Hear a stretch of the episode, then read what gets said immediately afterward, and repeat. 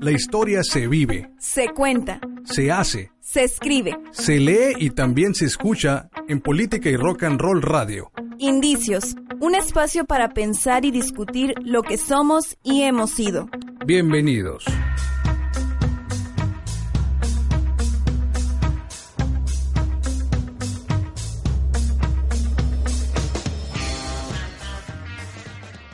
Sí, buenas tardes. Estamos en entrevista con el doctor Miguel Tinker Salas, investigador del Pomona College de California, eh, autor, entre otras cosas, de- del libro A la sombra de las águilas, Sonora y la transformación de la frontera durante el porfiriato, un viejo conocido en la historiografía sonorense que estuvo por acá en los 80. Eh, doctor, bienvenido a- al, programa Indicios. Muchas gracias, muy buenas tardes a usted y todos los radioescuchas.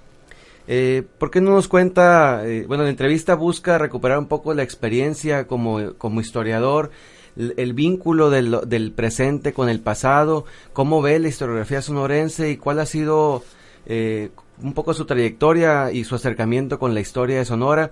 Eh, quisiera que nos empezara eh, contando eh, primero cómo, cómo se forma profesionalmente como historiador y por qué decide ser historiador. ¿Cuál es la relevancia de la historia como disciplina? Bueno, yo creo que el, trayecto a ser historiador eh, me lleva de una, de un, me motiva, me motiva porque veo que la importancia de la historia en, lo que es la sociedad, en lo que es la vida cotidiana eh, y com- comienzo a entender no solamente como historiador, pero también como una persona que tiene conciencia social, la importancia de entender cómo funciona una sociedad, cuáles son sus ah, contradicciones, cuáles son sus contribuciones y, cómo incorporar dentro de una narrativa a sectores que históricamente habían sido excluidos.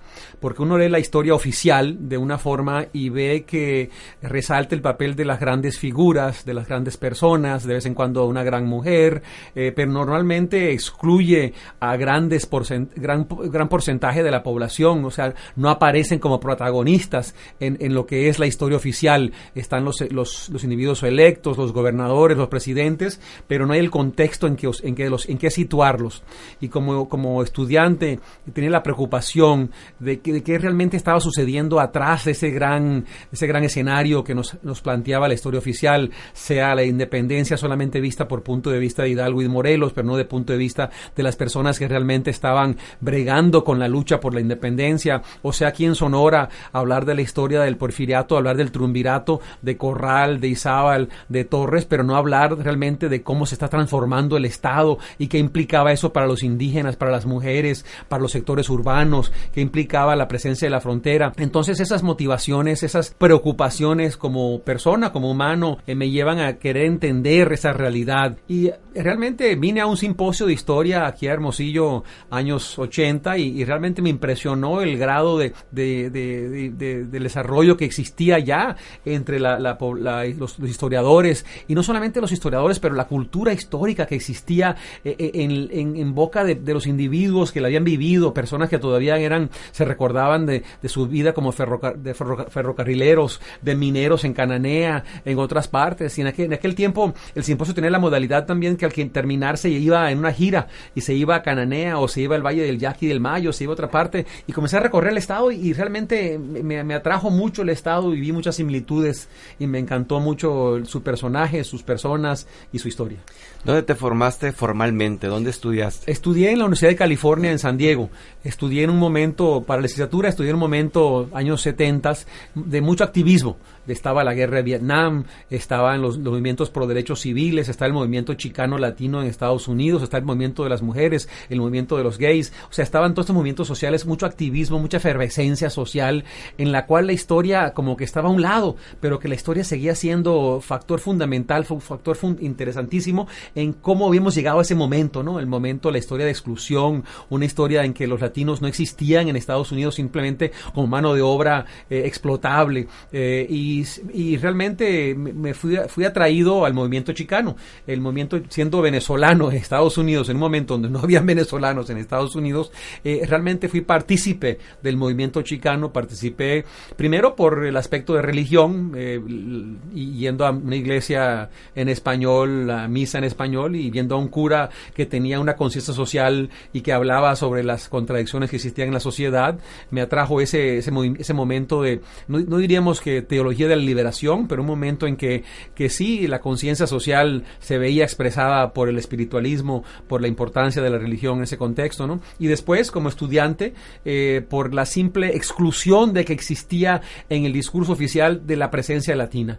Cuando oí hablar a un profesor de historia que los latinos mexicanos en particular no habían contribuido nada al desarrollo del suroeste de Estados Unidos, sabiendo yo ya que había leído el trabajo de, Rodolfo Acuña, América Ocupada, en que destaca el papel de los, de los mexicanos en la construcción de los ferrocarriles, de las minas, de las represas, de la infraestructura, de la industria agrícola, de la construcción, y habiendo leído ya eso, que me, que me diga un profesor de historia destacado eh, que los, mexicanos habían contribuido cero al desarrollo de Estados Unidos, me parecía una aberración, me parecía una cosa imposible de crear. Y eso me motivó a estudiar la historia y a tratar de, incorporar dentro de esa historia no como motivación política, sino como motivación de historiador a sectores hasta ese momento excluidos. Indicios, porque los hechos se explican analizando sus huellas.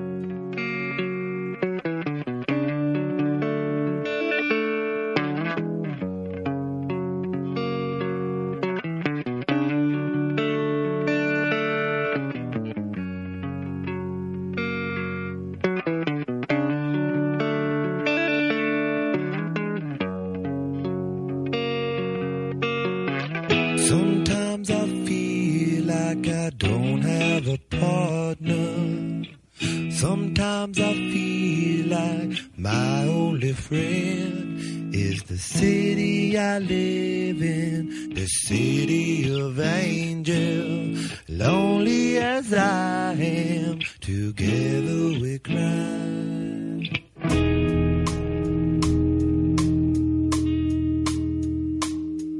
I drive on a street.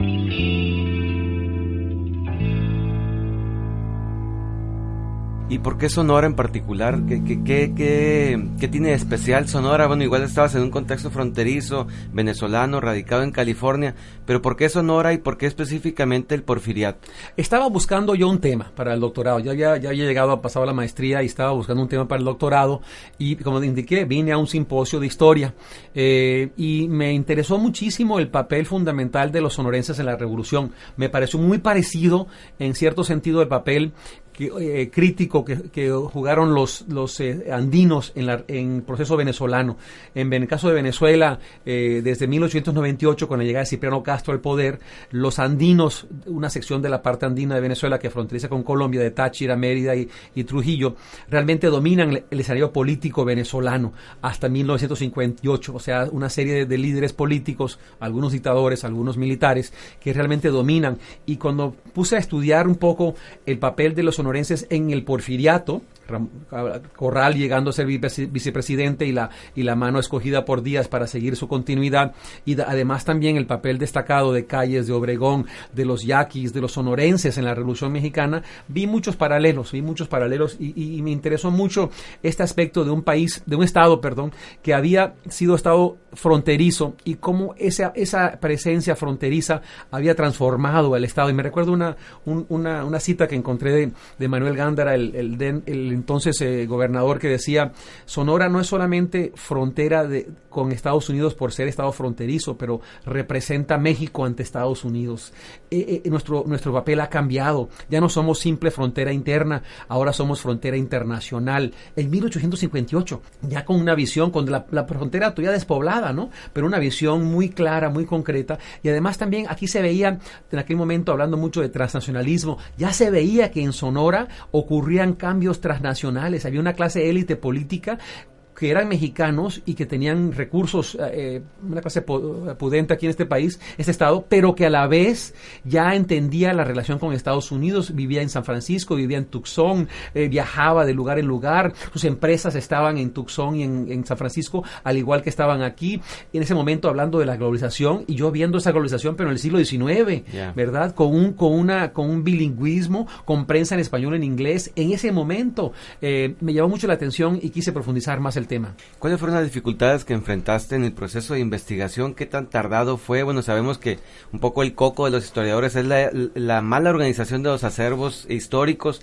¿A qué te enfrentaste en esa Sonora de los 80? ¿Qué tan lento fue el proceso de investigación? Me tomó bastante tiempo, o sea, porque primero tenía que eh, reconocer dónde estaban los archivos. ¿Cuál archivo era? El archivo histórico del Estado, el archivo del Congreso, el archivo de la Iglesia, el archivo municipal, el archivo... Además, también había que entender completamente en ese momento qué, era la historiografía del Estado en aquel momento. Mucha historia oficial, Francisco Villa, eh, señor Ignacio Zúñiga, eh, documentos históricos al cual todos tenemos punto de referencia, pero también quería ir más allá de eso. Entonces comencé eh, hablando con muchos historiadores en los simposios de historia, muchos historiadores no formados profesionalmente, pero amateur, eh, que realmente contribuyeron mucho y que hay que reconocerlo y destacar su papel, su importancia, porque realmente contribuyen a, ese conocimiento histórico, a ese acervo histórico. Después, eh, con el señor Escobosa Gámez, que en aquel tiempo fue el director del archivo, una persona que me abrió las puertas al archivo histórico, me permitió acceso, pude comenzar a encontrar documentos, reportes de prefectos, reportes, quejas de personas, eh, eh, prensa de ese momento, descubrí tres cajas de prensa del siglo XIX, prensa desde 1830, 40, 50, que eran fundamental para entender ese, ese, ese quehacer. La cantidad de prensa que había me llamaba la atención, ¿no? Para un, estado tan, tan pequeño de población, tan grande de espacio, pero tan pequeño de población, 90 mil habitantes en un momento dado, pero que a la vez tenía tanta prensa y que hablaba de una cultura urbana y de un nivel de educación suficiente para poder difundir tanta prensa su papel político, su papel cultural. Eh, y después me di cuenta que no podía solamente estudiar Sonora, tuve que ir al DF, pasar un buen largo tiempo en el Archivo Histórico de la Nación también. Tuve que ir a Tucson a estudiar también el archivo que existía sobre los sonorenses viviendo en Arizona. Tuve que ir a Berkeley para estudiar los archivos que habían eh, en, California, porque en California era punto de referencia para Sonora. Antes que Arizona, California era punto de referencia. Tuve que ir a Washington, al Archivo Nacional de, de Washington. Me tomó mucho tiempo poder coleccionar eh, tanto material y luego poder tratar de analizarlo, sintetizarlo y luego poder redactar. ¿Cuánto tiempo pasó en el proceso de elaboración de la, de la tesis? La tesis me tomó eh, de, la documentación original, porque la tesis de doctorado es una cosa y el libro es otra cosa. Es fundamental. En la tesis de doctorado es un trabajo en, vías de desarrollo, diría yo. O sea, que hoy en día casi no creo que aceptaría o rechazaría gran parte de lo que dije en aquel momento, porque uno ya va madurando, cambiando, interpretando y luego otras fuentes, otra información. Y también la historiografía en Sonora dramáticamente ha cambiado. O sea, la presencia de nuevos historiadores, de la juventud, eh, de la gran historiografía que ha salido del INA, del Colegio de Sonora, de la Universidad de Sonora, eh, de todas las fuentes, el papel destacado de la mujer, de la educación, de los grupos indígenas, no simplemente como antagonismo, eh, digamos, histórico de una élite contra, contra los indígenas, pero su presencia, su papel en la cultura, todos estos trabajos y otra visión nueva también sobre lo que implicaba la modernidad, el progreso. Eso fundamentalmente ocurrió después que yo me fui, pero, pero que ha alimentado dramáticamente a, a la historiografía de la región y creo que es un aporte muy, muy importante. Indicios, un espacio de reflexión, discusión y divulgación del conocimiento histórico.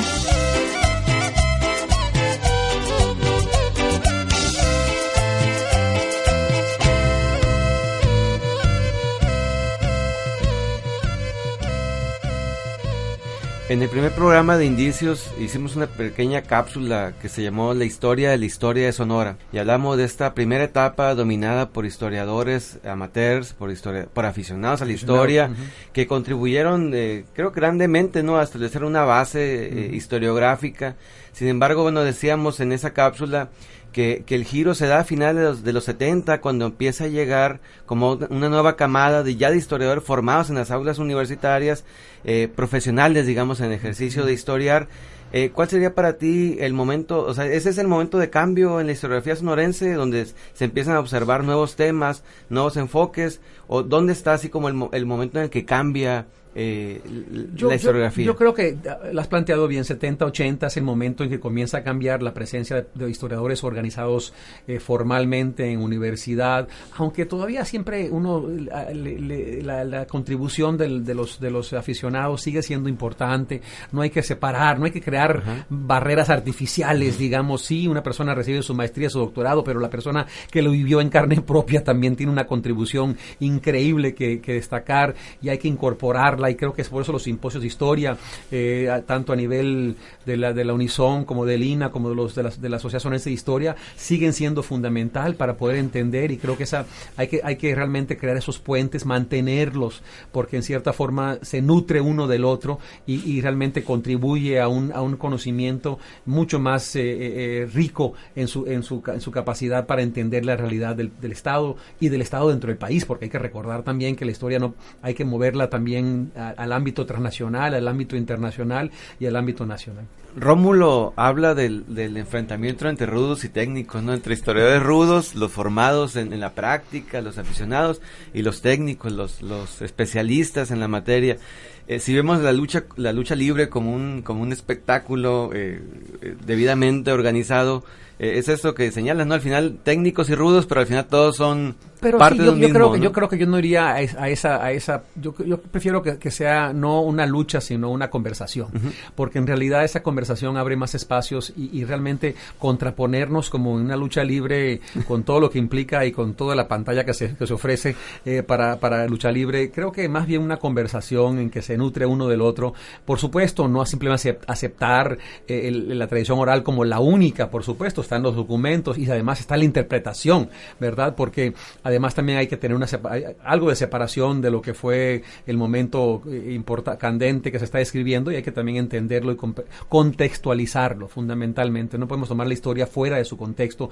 Muchos, muchos historiadores eh, adoptan una posición de, de, utilizar valores contemporáneos para ver el pasado, que también complica un poco la, el escenario porque no es tan simple, ¿verdad? Utilizar valores de hoy en día para tratar de implantarlos a un momento dado, pero tampoco se puede simplemente eh, eh, disculpar a lo que pasó en el pasado porque eran cosas del pasado, ¿no? También hay que entender que eso existe en conversación y los, los mecanismos de interpretación también han, han, se han ido eh, eh, desarrollando. Hemos visto la posmodernidad, el posmodernismo, la introducción de, de, visiones distintas, donde ya los paradigmas van cambiando y van enriqueciendo, pero también a veces eh, no siempre enriqueciendo la historia también. ¿Cuál es la clave para hacer una historia significativa o relevante? Significativa en términos de, de lo contemporáneo, ¿no? A veces el historiador termina preguntándose cosas, eh, un poco rescatando lo histórico, desvinculado completamente del presente. Eh, ¿Cuál es la clave o, sea, o cómo, cómo hay que plantear una buena pregunta histórica, que es el coco? Cuando estamos en licenciatura, cuando estamos pensando en, en un planteamiento, de repente o sea, leemos, pero no sabemos exactamente qué preguntarle al documento, qué preguntarle a la historiografía.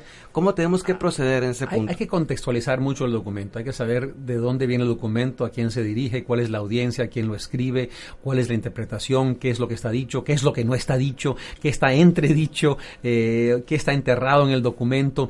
Eh, porque no simplemente hay que aceptar documentos. Lo, yo creo que lo peor historiográfico en ver es una persona que simplemente repite lo que dicen los documentos y con unas grandes citas eh, y que, que dejan la página de una página a otra, cita, cita, cita, cita, eh, y no hay interpretación. Hay que realmente tratar de bregar con el documento, eh, entender su contexto, entender su, su, su, el contexto histórico que se escribe, a quién se dirige, cuál es su audiencia. Insisto que es lo importante del historiador es la interpretación también. Siempre, siempre recoger el acto histórico, recoger el momento histórico, entenderlo dentro de un ámbito eh, concreto y también discrepar a veces, porque a veces hay que leer en contra de lo que dice para entender cuál es la otra opinión que está atrás del documento.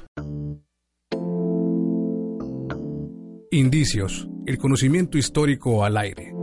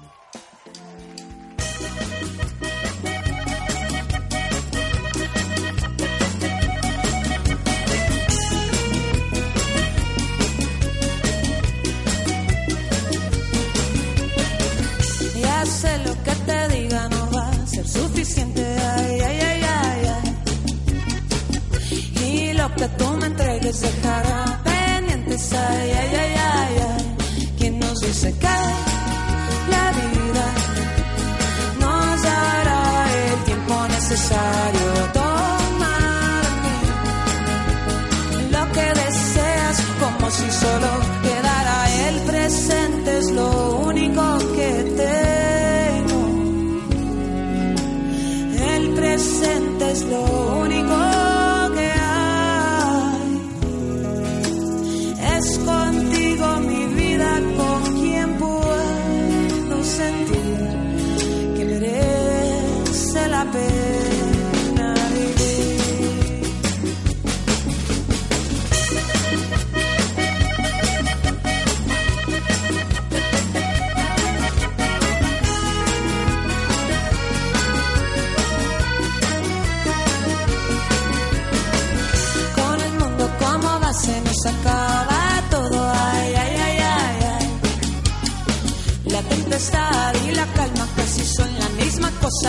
Ay, ay,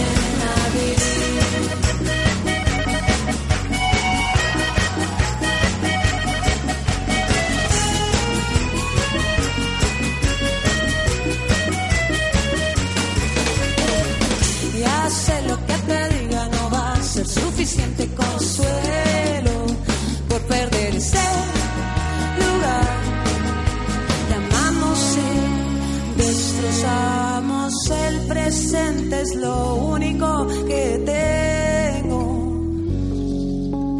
El presente es lo único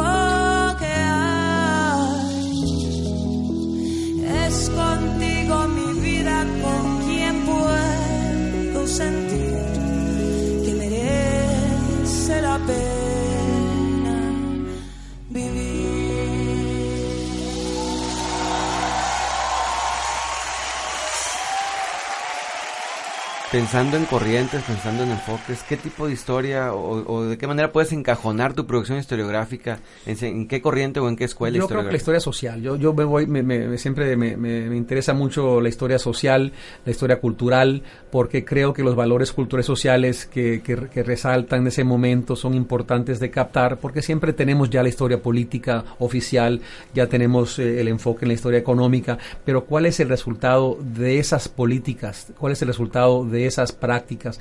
¿Cuál es el resultado de esas po- políticas económicas que se han implementado y cuál es su impacto en la sociedad? Para mí eso sigue siendo fundamental porque creo que el protagonismo humano es el factor fundamental en la historia, no simplemente lo que ejercen o dicen las grandes figuras, pero realmente es la sociedad en su, en su totalidad, incluyendo a todos los sectores hi- históricamente excluidos, que realmente me, me- me traté, de, entender eso en el caso sonorense en el, el fin del siglo XIX, traté de entender eso en el caso de la, eh, de la industria petrolera en Venezuela, donde en Venezuela se había estudiado mucho el petróleo, petróleo, pero nunca se había estudiado el impacto petrolero sobre la sociedad. Eh, simplemente para decir que era una tradición norteamericana, no- para mí no me, no me, no me satisfacía, ¿no? o sea, no, no expresaba nada, pero más bien sí in- interpreté a los campos petroleros, muy parecido a los campos mineros de Cananea, pero que existían en Venezuela también, donde existía una sociedad norteamericana eh, eh, eh, que se rozaba, que se enfrentaba a la venezolana, o en este caso a la mexicana, en Cananea, y traté de entender eso como un laboratorio social de un proyecto, un proyecto de ciudadanía, un proyecto de nación eh, que tuvo gran impacto. Igual también creo que en el contexto sonorense el, el, impacto de la industria minera todavía hay que estudiarlo en el contexto social, qué implica, qué implicó, qué valores impuso, eh, qué, qué, visión destacó en, este, en el Estado y qué junto con lo que fue el impacto de una, de una relación fronteriza, no necesariamente por estar ligado a la frontera, pero sobre lo que implicó, porque el impacto de la frontera no solamente es en Nogales o en Imuris o en Magdalena, también es en Ciudad Obregón y sigue hacia el sur también. La frontera no se, no, no se detiene simplemente en una línea divisora. Es un aspecto simbólico también. En el simposio, una de las preguntas que te hicieron tenía que ver con el, el uso político de la historia. ¿Cuáles son los riesgos del historiador cuando se, cuando toma partido y, y quiere ver desde el partido este pasado y justificar el pasado eh, para acomodarlo al, al, presente que vive. O sea, lo que han hecho los historiadores, oficiales siempre, porque en realidad la historia es política. Yo me recuerdo mucho haber estado en el archivo histórico cuando el tiempo de, Salinas de Gortari o de, la Madrid llegaban eh, gente de México, el Estado de México, de Ciudad de México, para querían un documento de calles para poder utilizarlo, para así poder expresar lo que decía el presidente en aquel momento. O sea, obviamente la historia siempre ha sido parte de una de un aspecto político, siempre ha tenido un aspecto político, incluso se ve en lo político en los temas que escogemos en los temas que presentamos, en la evidencia que utilizamos. O sea, la idea de que la historia es política me parece como que eh, es, es, eh, hay que retomar esa idea, porque la historia parte del punto de partida del historiador, ¿no? El historiador construye su historia, eh, no, es, no está independiente de la presión política que existe tanto por los medios de comunicación, por los medios de financiamiento, por los medios en cual ejerce y en el cual espera poder plantear su carrera también. O sea, la política influye a la historia en muchos niveles, en muchos, eh, muchos aspectos, pero creo que lo, peor sería tomar simplemente el, la, historia como proyecto político. Es distinto lo que implica la política, pero como proyecto político, o sea, tratar de manipular una historia para presentar algo en lo contemporáneo, para mí sería un error gravísimo, fundamental, porque entonces sacaría de contexto lo que realmente estaba sucediendo, pero que la política y la historia van ligados desde el comienzo. Y ya para terminar, eh, a propósito también de la historiografía sonorense, de tu experiencia en estos que serán ya como 30 años que tienes eh, de relación con Sonora, y que bueno, que afortunadamente es una relación que cultivas viniendo de manera periódica para acá. Eh, ¿Qué es lo que le falta o qué, cuáles son los grandes, las preguntas pendientes en la historiografía sonorense? Si tú leyeras eh, tres libros o, eh, tuvieras la posibilidad de leer tres libros eh, sobre historia de Sonora, ¿qué te gustaría encontrar en esos libros? Yo, yo creo que todo el papel, papel de grupos que realmente han sido todavía, no, falta, falta incluirlos aún más todavía. El papel protagónico de la mujer, por ejemplo, me parece fundamental. Recuerdo haber encontrado una, una cita en los archivos de una joven en 1878 que hablaba de la opresión de la mujer. En un discurso de graduación dijo, nos regalan collares, pero son cadenas con las cuales nos quieren controlar. Me llamó la atención, lo tengo todavía como algo que quiero trabajar en el futuro. Me llama la atención todavía de reencontrarnos con, con lo que es la sociedad todavía de ese momento momento, en su planteamiento, en su conceptualización, eh, no solamente simplemente el punto de vista, el aspecto transnacional, todavía tengo, yo todavía tengo un trabajo pendiente eh, con la, lo que es la sociedad transnacional en que viven, viven eh, viven fácilmente en dos mundos sin, sin ninguna dificultad. Me interesa mucho el tema todavía. Eh, y por supuesto, eh, eh, hay que siempre entender el, Estado en su contexto regional, nacional, internacional también. Pero creo que se han hecho grandes aportes, creo que se han hecho tremendos aportes por parte de historiadores, historiadoras en el Colegio de Sonora, en la, Universidad de Sonora, en el INA, por los, los, los amateur, los aficionados. Y creo que eso es lo que realmente enriquece la historia del Estado. Ok, pues eh, te agradecemos, Miguel. No sé si tengas algo eh, más que. No, yo creo que hay que seguir, la, hay que seguir con ese, con ese entusiasmo por estudiar el Estado, por tratar de entender, eh, entender la realidad que existe y poder comprenderla dentro de su ámbito histórico, contemporáneo y posibles visiones hacia el futuro. Pues muchas gracias. Esta fue una entrevista para el programa Indicios con el doctor Miguel Tinker Salas. Muchas gracias. Indicios una mirada a nuestro presente a través de la historia.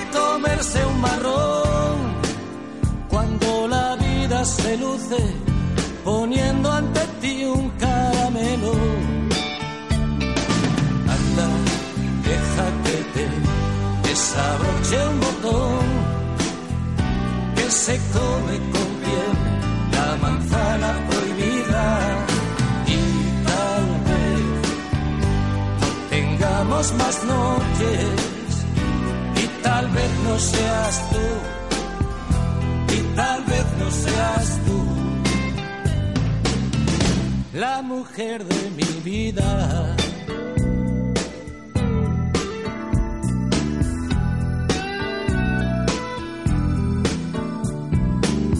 El tiempo es un microbús que solo cruza una vez esta breve y absurda comedia.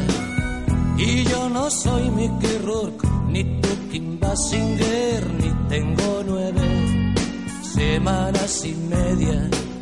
La buena reputación es conveniente dejarla caer a los pies de la cama. Hoy tienes una ocasión de demostrar que eres una mujer, además de una dama. Anda, deja que te desabroche un botón que se come con piel la manzana prohibida. Y tal vez no tengamos más noches. Y tal vez no seas tú. Y tal vez no seas tú. La mujer de mi vida.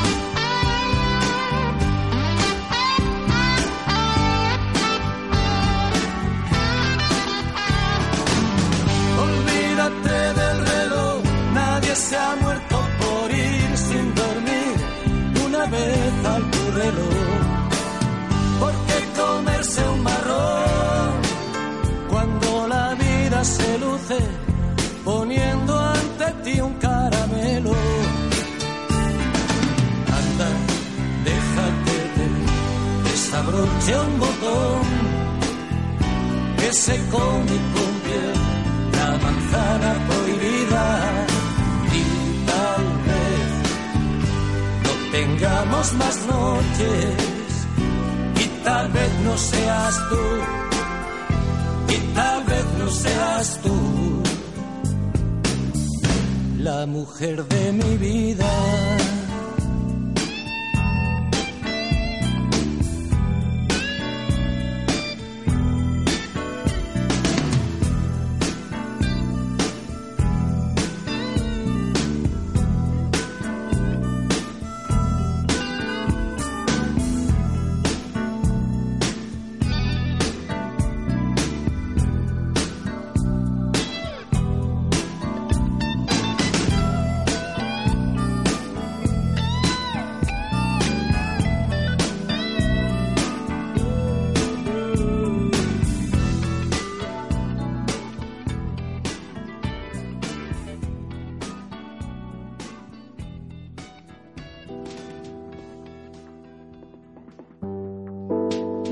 Único que aprendemos de la historia es que nadie aprende de la historia.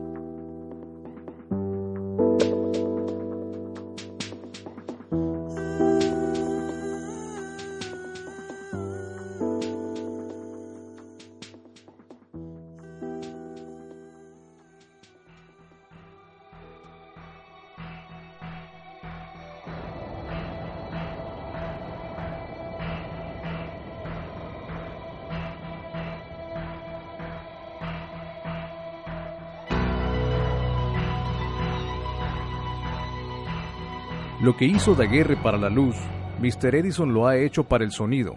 encontró el modo de fijarlo y de conservar sus impresiones más ligeras. El fonógrafo, con una lámina vibrante, una hoja de estaño y una manecilla, fija sonidos de todas clases, los conserva todo el tiempo que dura el metal y los devuelve con todas sus cualidades originarias. Aunque la voz devuelta por la lengua de fierro suene un poco apagada y delgada, siempre sus entonaciones, inflexiones, pausas, etc., son reproducidas con una fidelidad maravillosa. Al dar vuelta la manecilla, la máquina habla, canta, grita, ríe, silba y tose con tanta naturalidad y distinción que el que escucha no puede menos que tomar aquello por alguna suerte o brujería. Es admirable que una maquinita tan sencilla como la de un molino de café reciba un discurso o una pieza de canto y los devuelva tan perfectamente como salieron de los órganos vivos de la voz. Extracto del artículo fonógrafo de la Gaceta Médica de México, tomo 13, número 14, 11 de mayo de 1878.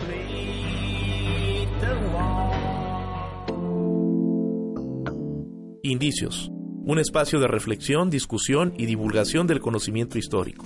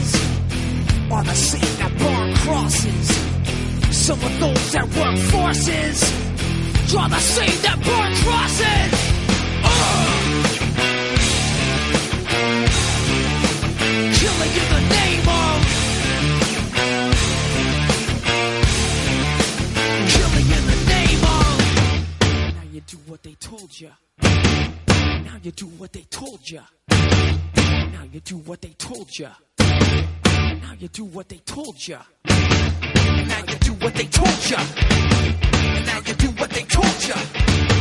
Now you do what they told you.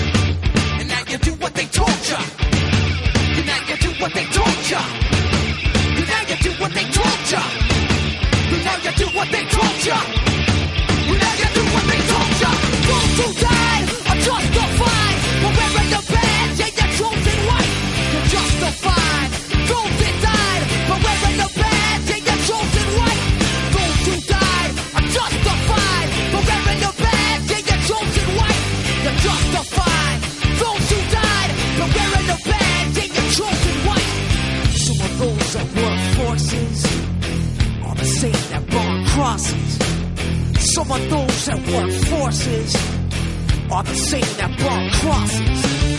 Some of those that work forces are the same that burn crosses. Some of those that work forces are the same that burn crosses. Ugh! Killing in the name of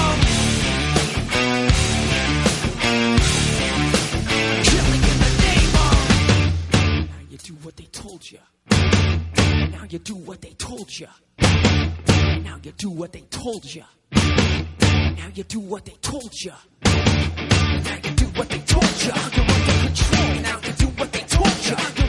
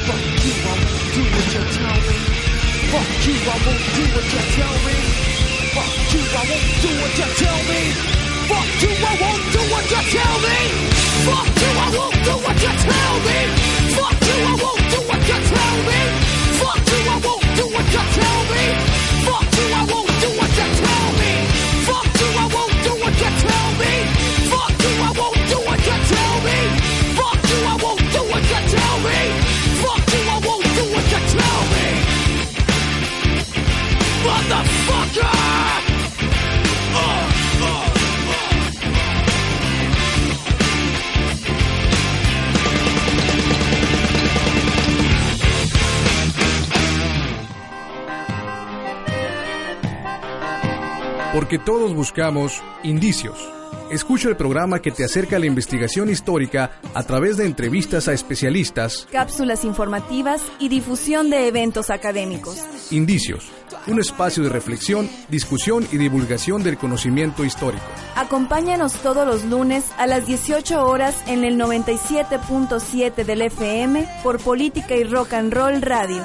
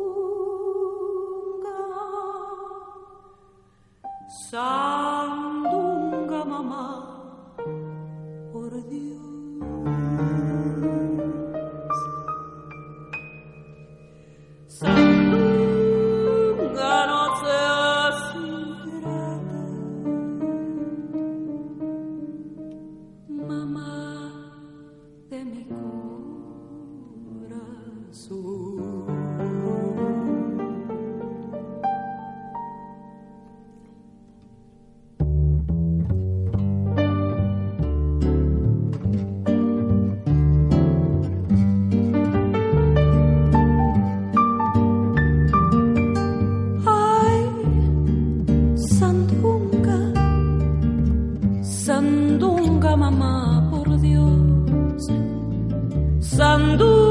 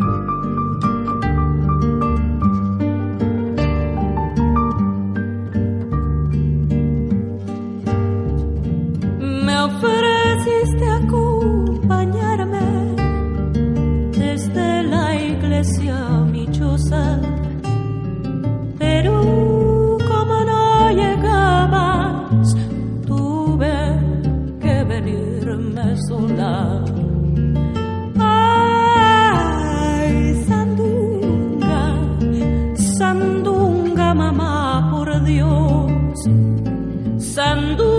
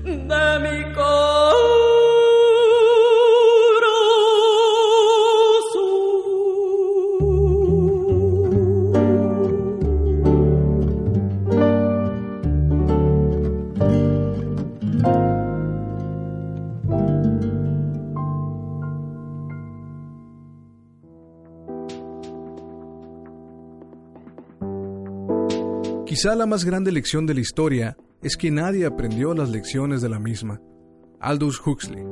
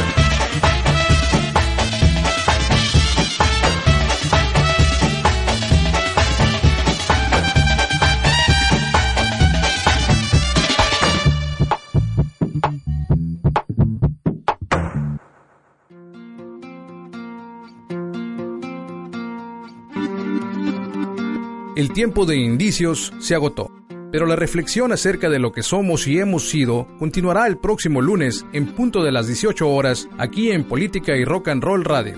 Hasta entonces.